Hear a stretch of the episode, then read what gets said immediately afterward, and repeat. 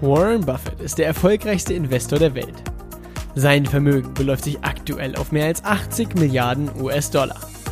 Angefangen hat er als Zeitungsjunge und Kaugummiverkäufer. Willst auch du endlich finanziell frei werden? Willst auch du erfolgreich dein Geld für dich arbeiten lassen? Dann bist du hier genau richtig. Denn alles, was du brauchst, ist Wissen. Wissen über Buffetts Mindset, seine Tools, Methoden und Strategien und die Anleitung dafür, wie du es umsetzt. All das erhältst du hier im Little Buffett Podcast. Der Podcast für alle Investoren und die, die es werden wollen. Mein Name ist Dominikus Link und ich begrüße dich ganz herzlich zur 39. Folge mit dem Thema Warren Buffetts Lieblingsbuch.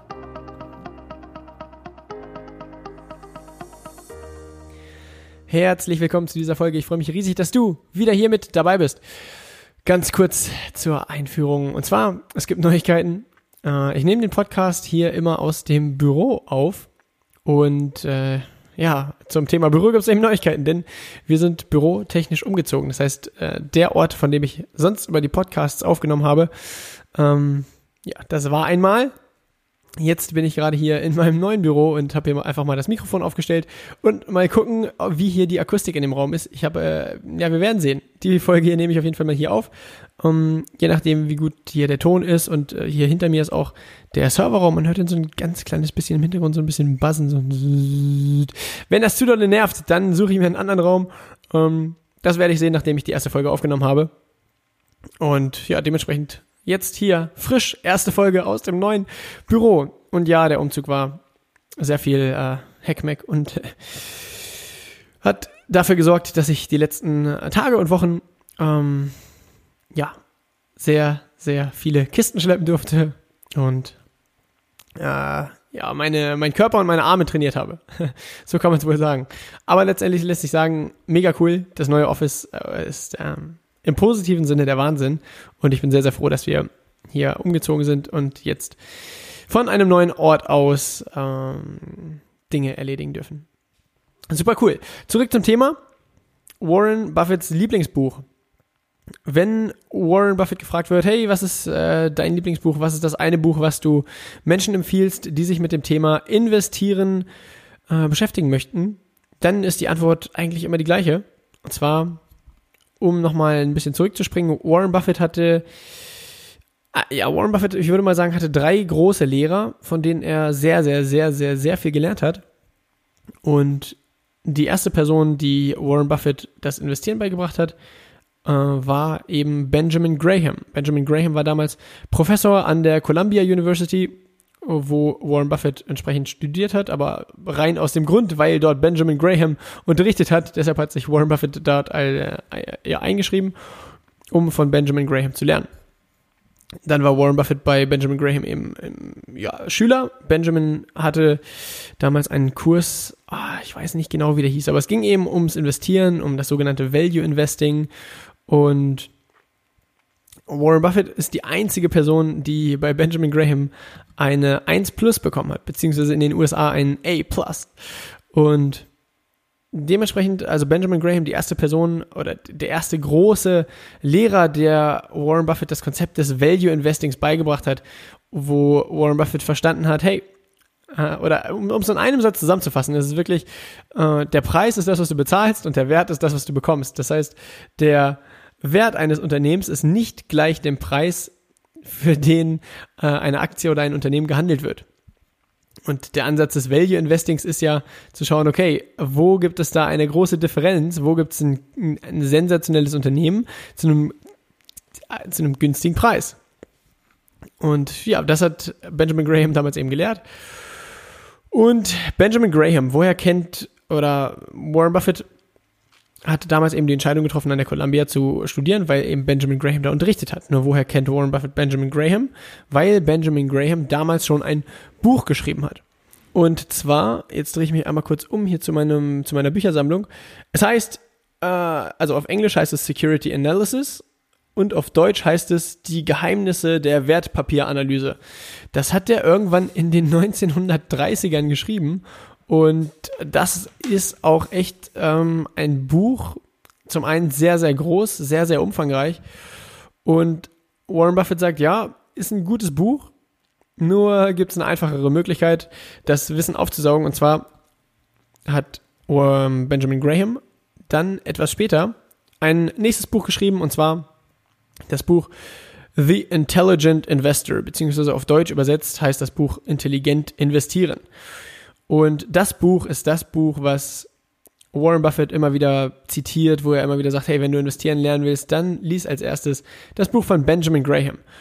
Buffett selbst hat das Buch gelesen, als er 19 war und also ich bin felsenfest davon überzeugt, er hat es nicht nur einmal gelesen, denn als ich letztes Jahr bei der Hauptversammlung von Berkshire Hathaway war, hat Warren Buffett dieses Buch zitiert, als, ja, als wäre das einfach eins zu eins in seinem Gedächtnis. Der saß auf der Bühne und hat gesagt, ja, hier intelligent investieren, äh, muss jeder gelernt haben oder jeder gelesen haben. Besonders Kapitel 8 und Kapitel 20 sind die besten. Ich dachte so, Alter, woher weiß der, was in welchem Kapitel steht? Das kann doch nicht sein Ernst sein. Und dann habe ich mir das Buch nochmal gekrallt, nachdem er das gesagt hat mit Kapitel 8 und Kapitel 20. Und es hat mir tatsächlich sehr eingeleuchtet. Also Kapitel 8 und Kapitel 20 sind tatsächlich zwei der wichtigsten, also da sind unglaublich viele wichtige Sachen drin und einfach mal das Buch zu lesen, ist sehr, sehr, sehr, sehr dienlich dafür, um ein Gefühl dafür zu bekommen, worum es beim Investieren wirklich geht, um, um, um ein Gefühl dafür zu bekommen, okay, wie gucke ich mir den Unternehmenskennzahlen an und das Spannende ist, Benjamin Graham hat in dem Buch mehrmals immer wieder so drei verschiedene Unternehmen gegenübergestellt, die in derselben Branche tätig sind, wo er gesagt hat, naja, guck mal, du hast jetzt drei Möglichkeiten. Hier sind die Zahlen von Unternehmen 1 und der Pre und Unternehmen 1 würde so und so viel äh, Dollar kosten. Hier ist Unternehmen 2, hat die und die Zahlen und der Marktwert des Unternehmens ist so und so viel und hier ist Unternehmen 3. Und du guckst dir das an und du denkst so, ja, okay, Unternehmen 1, okay, Unternehmen 2, okay, Unternehmen 3, ja. Mhm. Und während man sich das durchliest, denkt man eigentlich so, okay, eins, also zum Beispiel Unternehmen 1 ist, da bekommt man noch viel, viel mehr für sein Geld als bei Unternehmen 2 und 3. Und auf einmal merkst du, wie du äh, auf einmal checkst, okay, äh, warum sollte man Unternehmen 2 oder 3 kaufen? Das ergibt gar keinen Sinn, wenn man sich die Zahlen anschaut, weil man einfach bei Unternehmen 1 mehr für sein Geld bekommt. Und das ist aber, das wird einem erst klar oder das versteht man erst so richtig, oder ich habe das zumindest erst verstanden, als ich da wirklich direkt nebeneinander die Zahlen der verschiedenen Unternehmen hatte und einfach gemerkt habe, okay, die Zahlen lassen sich alle vergleichen, der Gewinn ist so hoch, der Umsatz ist so hoch, die Vermögenswerte sind so und so hoch, das Wachstum ist so und so hoch und das ist der Preis. Bam. Das ist un, also super wertvoll, das einmal zu sehen. Und worum geht's in Kapitel 8? Kapitel 8 heißt Der Investor und die Schwankungen an der Börse. Dort spricht äh, Benjamin Graham, ich komme ja manchmal vielleicht durcheinander mit Benjamin Graham und Warren Buffett. Ähm, auf jeden Fall, Benjamin Graham hat das Buch geschrieben, Warren Buffett empfiehlt das Buch. Und Benjamin Graham hat, schreibt in Kapitel 8 das Phänomen von Mr. Market, wie er es liebevoll nennt. Und er sagt eben, naja, du bist Investor und die Börse ist quasi ein Tool, über das du dich an Unternehmen beteiligen kannst. Und jeden Tag schmeißt dir sozusagen Mr. Market einen Preis quasi vor die Nase und sagt dir, hier, heute kannst du Coca-Cola für XY Dollar kaufen, heute kannst du Starbucks für 94 Dollar kaufen, heute kannst du Visa für 180 Dollar kaufen, heute kannst du Visa für 170 Dollar kaufen und morgen für so und so viel und einen Tag später für so und so viel und den nächsten Tag gibt's wieder ein Angebot und danach wieder und wieder und wieder. Und die ganze Zeit kommt Mr. Market und sagt bam, bam, bam, bam, bam, bam, bam, schmeißt dir quasi immer die Preise entgegen. Beziehungsweise eben an der Börse wird der Preis gebildet und du guckst im Internet, ha, was kostet das Unternehmen heute, was kostet es morgen und so weiter. So, jetzt ist das natürlich so, Aktienkurse schwanken und es gibt dieses Bild von Mr. Market, dass Mr. Market manchmal manisch depressiv ist. Ja, das heißt, äh, der, der, Börsenkurs ist quasi depressiv und sagt, oh, alles scheiße, alles scheiße, alles scheiße. Der Kurs fällt, fällt, fällt, fällt, fällt, fällt, fällt, fällt, fällt, fällt, fällt. Und es gibt aber auch Momente an der Börse, da ist äh, Mr. Market frisch verliebt, super euphorisch und die Börsenkurse steigen, steigen, steigen, steigen, steigen, steigen, steigen ins Unermessliche. Und äh, das ist quasi das Bild von Mr. Market. Also Mr. Market ist quasi äh, eine Personifizierung der Kursschwankungen am Aktienmarkt. Und die Erkenntnis aus Kapitel 8 ist quasi, du bist Investor und du hast dein Geld und Mr. Market macht dir jeden Tag Angebote, mehrere Angebote am Tag für jedes Unternehmen. Quasi sekündlich aktualisiert sich das Angebot. und du hast die Entscheidung, oder du, du kannst die Entscheidung treffen, schlägst du zu, ja oder nein. Und definitiv, äh, oder was, ich meine, im Endeffekt ist es, ist es logisch, aber was dort nochmal klar herauskam, ist so, du musst nicht jedes Angebot wahrnehmen, sondern du hast die Wahl, ob du ein Angebot wahrnimmst oder nicht. Und nur weil dein Nachbar in irgendein Unternehmen investiert, heißt das nicht, dass du dasselbe Angebot wahrnehmen musst. Oder nur weil Mr. Market heute äh, frisch verliebt und super euphorisch ist und die Kurse steigen, steigen, steigen, heißt das nicht, dass du das Unternehmen kaufen musst, sondern du kannst auch einfach wieder warten, bis Mr. Market super manisch depressiv ist, die Börsenkurse fallen, fallen, fallen und du das Unternehmen viel, viel günstiger bekommen kannst. Das ist so die Erkenntnis aus Kapitel Nummer 8. Ähm, dass du die Schwankungen quasi zu deinem Vorteil nutzt und nicht immer dann kaufst, wenn alle kaufen, sondern die Schwankungen auswartest, wartest, bis Mr. Market manisch depressiv ist und dir das Unternehmen quasi äh, ja, vor die Füße schmeißt. So nach dem Motto. Dann Kapitel 20, von dem Warren Buffett äh, explizit auf der Bühne gesprochen hat, ist das Kapitel Die Sicherheitsspanne als zentrales Konzept der Kapitalanlage. Sicherheitsspanne heißt auf Englisch Margin of Safety. Was genau ist eine Margin of Safety? Hm, das könnte man sich so vorstellen. Ich gehe mit meiner Familie manchmal segeln und beim Segeln gibt es verschiedene Arten von Booten und es gibt unter anderem den Katamaran. Und beim Katamaran ist es so, der hat, ähm, äh, gute Frage, wie nennt man das jetzt? Komme ich hier mit den Begrifflichkeiten durcheinander. Auf jeden Fall hat der ähm, quasi auf der linken Seite äh, Kojen und eben äh, auch, äh, oh Gott, äh, zwei, nennt man das Rumpf, zwei, zwei Schiffsrümpfe, einen auf der linken Seite, einen auf der rechten Seite. Und zwischen den beiden Schiffsrümpfen ist, äh, zumindest im vorderen Bereich des Katamarans, war da ein Netz gespannt, ja, wo du eigentlich, wenn du runterguckst, guckst du direkt aufs Wasser, also da war kein Boot unter dir, sondern lediglich das Netz. Und dann ist natürlich die Frage, okay, zu wie viel legt man sich auf das Netz? Weil wenn das Netz reißt, dann fallen alle ins Wasser. Und wenn das mitten auf dem Ozean ist, dann wirst du definitiv nicht ins Wasser fallen. Und auf dem, also bei dem Netz war angegeben, hier maximale Belastung 350 Kilo. War als maximale Belastung angegeben. Und dann haben wir uns da auf dieses Netz gelegt und so weiter und haben nach einiger Zeit festgestellt, dass dieses Netz weitaus mehr als 350 Kilo getragen hat. Das heißt, wenn wir da auch zu, zu sechs, zu sieb drauf waren, war das kein Problem und äh, das Netz hat halt viel mehr getragen, als dort als Gewicht angegeben war. Warum ist das so? Stell dir mal vor, das Netz würde tatsächlich, äh, sagen wir mal, das Netz würde 500 Kilo halten und die schreiben dorthin, Maximalgewicht 500 Kilo. So, dann ist irgendwann, äh, geht jemand oder geht eine Family da mit 501 Kilo drauf und das Netz reißt. Das wäre jetzt ziemlich, naja, blöd, wenn man das, wenn das auf offener Fahrt passiert. Und da würde der Hersteller des Katamarans mit Sicherheit auch in große Herausforderungen kommen. Und wenn du, wenn du wüsstest, dass dieses Netz exakt 500 Kilo hält, mit wie vielen Leuten würdest du da drauf gehen? Oder würdest du tatsächlich es ausreizen und bis 499 Kilo da drauf gehen? Wahrscheinlich nicht. Du willst immer ein gewisses Maß an Sicherheit haben und würdest vielleicht nur bis 400 Kilo draufgehen und ab 400 Kilo sagen, hey, wenn jetzt noch jemand drauf geht, könnte es sein, dass das Netz reißt. Das ist eigentlich gesunder Menschenverstand. Oder zweites Beispiel, stell dir vor, du bist Lkw-Fahrer und du hast einen Lkw, der hast du beladen insgesamt 5 Tonnen und du fährst über eine Brücke und bei dieser Brücke steht, ja, maximale Belastung äh, 5 Tonnen und 1 Kilogramm. Würdest du mit dem Lkw da drüber fahren? Wahrscheinlich nicht. Du willst, wenn du fünf Kilo beladen oder fünf Tonnen beladen hast, willst du eine Brücke haben, die mindestens mal, mindestens mal sechs Tonnen aushalten würde. Und ich habe mal gehört, das hat mir mein Papa damals gesagt, dass die diese Netzhersteller oder die diese Netze bei dem Katamaran machen, die rechnen mit einem Faktor von, wenn ich es richtig in Erinnerung habe, 1 zu 7 knapp. Das heißt, das Netz hält das Siebenfache von dem, was sie angeben. Das heißt, wenn dort steht, das Netz hält 350 Kilo, dann hält das Ding eigentlich zwei Tonnen. Nur die wollen, dass wenn die Leute mit 350 Kilo draufgehen, dass die auf gar keinen Fall das Netz kaputt machen. Und selbst wenn die dann mit 400, 500 Kilo draufgehen, darf, soll das immer noch keine Herausforderung sein. Das übertragen auf den Aktienmarkt heißt folgendes. Wenn du für dich festgestellt hast, okay, der Gewinn des Unternehmens ist so und so hoch, das Wachstum ist so und so hoch. Ich bin dazu bereit, den, einen Preis von, sagen wir mal, 100 Euro pro Aktie zu bezahlen.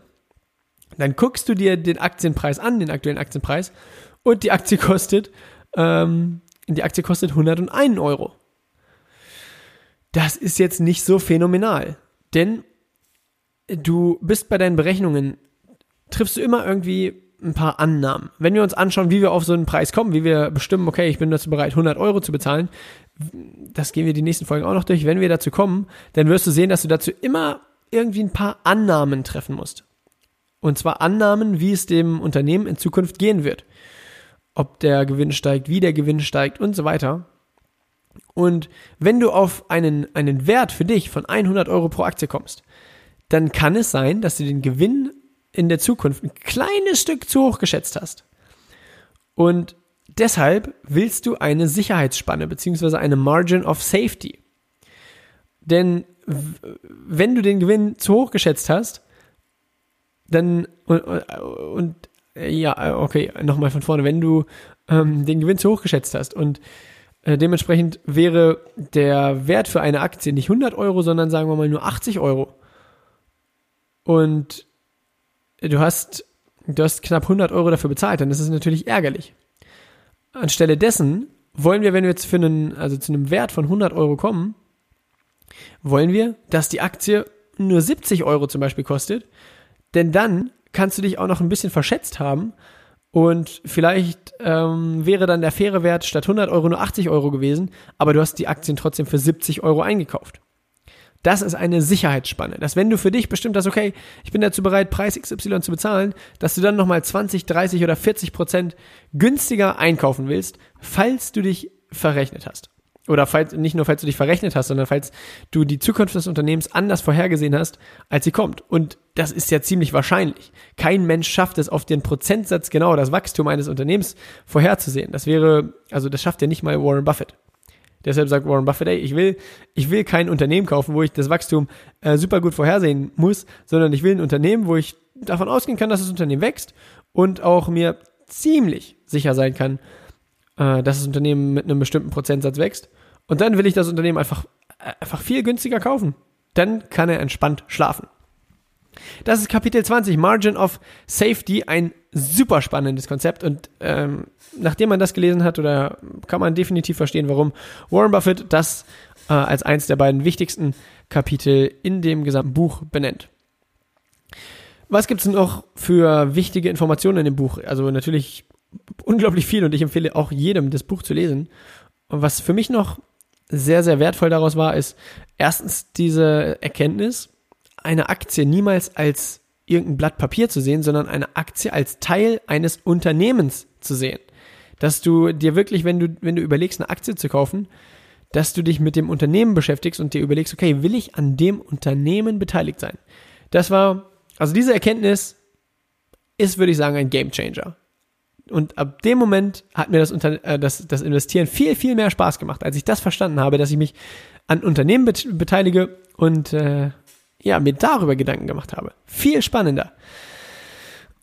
Dann spricht Benjamin Graham auch mm, ja ziemlich viel über das Thema Anleihen und ja, das schaffen wir jetzt in dieser Podcast-Folge hier nicht mehr, aber das müssen wir auf jeden Fall auch in einer der nächsten Folgen noch machen. Wie die Anleihenpreise und wie die Renditen einer Anleihe den Aktienmarkt beeinflussen, weil das auch unglaublich spannend ist. Und wenn man das einmal verstanden hat, dann bekommt man einmal mehr ein viel, viel besseres Verständnis dafür, was ungefähr der faire Preis für eine Aktie ist. Und wie schon vorher gesagt, diese, diese praktischen Beispiele, die Benjamin Graham da anführt, mit den reellen Zahlen, mit reellen Unternehmen, die es damals gegeben hat, das ist, äh, das ist wirklich unbezahlbar. Dass er da nebeneinander die verschiedenen Unternehmenszahlen und Unternehmenswerte und, und äh, beziehungsweise oder Marktpreise besser gesagt aufschreibt, das ist, das ist so, da macht äh, Stück für Stück immer Klick, Klick, Klick, Klick, Klick im Kopf. Und eine Sache muss ich sagen in dem Buch, Benjamin Graham hat eben zu einer anderen Zeit gelebt, als wir heute leben. Und Benjamin Graham bezieht sich häufig auf den Buchwert eines Unternehmens. Was ist der Buchwert? Der Buchwert ist, wenn man in die Bilanz schaut, äh, die Vermögenswerte, die das Unternehmen besitzt. Das heißt Maschinen, Lagerhallen, Geräte, Fahrzeuge, alles Mögliche, Vermögenswerte. Abgezogen davon sind die, die Verschuldung des Unternehmens. Das heißt, also quasi das, was das Unternehmen besitzt, abzüglich dem Betrag, den das Unternehmen noch zum Beispiel an die Bank zurückzahlen muss. Falls das Unternehmen überhaupt Schulden hat. Gibt ja auch viele großartige Unternehmen, die keine Schulden haben. Aber genau, das heißt, der Buchwert sagt quasi, wenn ich alles, was das Unternehmen besitzt, jetzt verkaufen würde und alles, was ich noch an jemanden bezahlen muss, jetzt bezahlen würde, welcher Geldbetrag bliebe dann für mich übrig? Als, als Besitzer des Unternehmens. Und ich gebe zu, damals zu der Zeit von Benjamin Graham war das mit Sicherheit eine unglaublich wichtige Überlegung, denn Benjamin Graham hat damals in der großen Depression 1928, 29 und Anfang der 30er sehr, sehr viel Geld verloren, weil die Aktienmärkte da 80, 90 Prozent eingebrochen sind und die Wirtschaft war total im Keller. Und damals war es sehr, sehr wichtig, sich die Frage zu stellen, okay, wenn ich, wenn das Unternehmen alles sofort verkauft und die Gelder, die sie jemandem Schulden zurückzahlen, was bliebe dann für mich übrig? Weil man damals eben, ja, das, das war quasi so der, äh, es gibt eine andere Podcast-Folge, die heißt die Zombie-Bewertung und das war eben die Zombie-Bewertung. Man ist davon ausgegangen, das Unternehmen verkauft kein einziges Produkt mehr, sondern, äh, also in Anführungszeichen fertiggestelltes Produkt, sondern er verkauft einfach das, was sie noch da haben. Ähm, ja, sieht das Unternehmen quasi als totes Unternehmen. Um, ja, das, weil, weil es damals eben viele Unternehmen gab, die weit unter ihrem Buchwert gehandelt waren. Wenn man das allerdings über die, auf die Zeit von heute überträgt, ja, wenn man sich Unternehmen anschaut wie Google, Amazon, Facebook, Netflix, dann wird man schnell feststellen, dass der Buchwert der Unternehmen im Verhältnis zum Marktwert unglaublich gering ist. Ja, zum Beispiel das, also das, das Unternehmen Facebook, was, was haben die denn an Vermögenswerten? Die haben ihre ganzen Server, ihre ganzen Datenzentren und so weiter. Und ja, das war's. Also, da ist ja, die, die haben zwar viele Mitarbeiter, die sehr viel leisten, aber die haben eben keine Lagerhallen, keine Produktionshallen, keine Maschinerie, um irgendwelche Autos herzustellen. Und dementsprechend ist der, sind die Vermögenswerte relativ schlank gehalten bei, bei diesen digitalen Unternehmen. Dementsprechend ist der Buchwert auch im Verhältnis zu dem, äh, was das Unternehmen kostet, sehr, sehr gering. Und die Bewertung anhand des Buchwertes verliert mit der Zeit in meinen Augen immer mehr an Bedeutung, dadurch, dass äh, Unternehmen nicht mehr so abhängig von mh, mm, materiellen Vermögenswerten sind. Damals bei den ganzen, also bei vielen Industrieunternehmen ist das immer noch sehr, sehr wertvoll, sich das anzuschauen, weil das also wenn ein Industrieunternehmen wächst, braucht es natürlich auch entsprechend neue Vermögenswerte. Ja, wenn die doppelt so viele Autos herstellen wollen, brauchen sie eine neue, äh, eine neue äh, Fabrik. Und dementsprechend war das ein sehr, sehr, oder ist das bei manchen oder besonders bei Industrieunternehmen ein sehr, sehr, Indikat, äh, sehr, sehr guter Indikator dafür, wie sich das Unternehmen entwickelt und äh, wie viel das Unternehmen auch ein Stück weit wert ist. Nur je digitaler das Unternehmen arbeitet, desto weniger Bedeutung hat der Buchwert und das darf man berücksichtigen, wenn man das Buch Intelligent investieren von Benjamin Graham liest. Sonst äh, äh, phänomenales Buch, sensationell, also empfehle ich wirklich jedem. Ich schaue mal auch, dass ich hier in die Show Notes den Link zu Amazon dazu reinsetze. Und ja, wie Warren Buffett sagt, wenn du das Investieren lernen willst, dann lies Intelligent investieren von Benjamin Graham das war's mit dieser Podcast-Folge hier. Danke, dass du dir die Zeit genommen hast, um in den Little Buffett Podcast reinzuhören. Das freut mich wirklich riesig. All das, was wir hier besprechen, ist natürlich keine Anlageberatung, sondern es geht lediglich darum, dir die Tools und Strategien der erfolgreichsten Investoren mit an die Hand zu geben. Wenn dir die Podcast-Folge gefallen hat, dann mach doch bitte zwei Dinge. Erstens, gib mir eine Bewertung bei iTunes. Das würde mich riesig freuen. Und wenn du mir eine Bewertung gibst, dann erwähne ich dich auch gerne in einer der nächsten Folgen und lese die, Be die, die Bewertung hier im Podcast vor. Zweitens, gib mir mal Feedback per direkter Nachricht auf Instagram, wie du die Folge fandest. Wenn wir so Buchbesprechungen machen, was du davon hältst, sollen wir davon mehr machen, sollen wir davon weniger machen? Äh, beziehungsweise viel weniger geht ja gar nicht, weil das die erste war. Aber wie, gib mir mal Feedback, wie du das findest. Denn wenn du es cool findest oder wenn äh, viele von euch das sehr, sehr wertvoll finden, dann machen wir davon einfach mehr in Zukunft. Ähm, ja, bis zur nächsten Folge und viel Erfolg beim Investieren wünsche ich dir.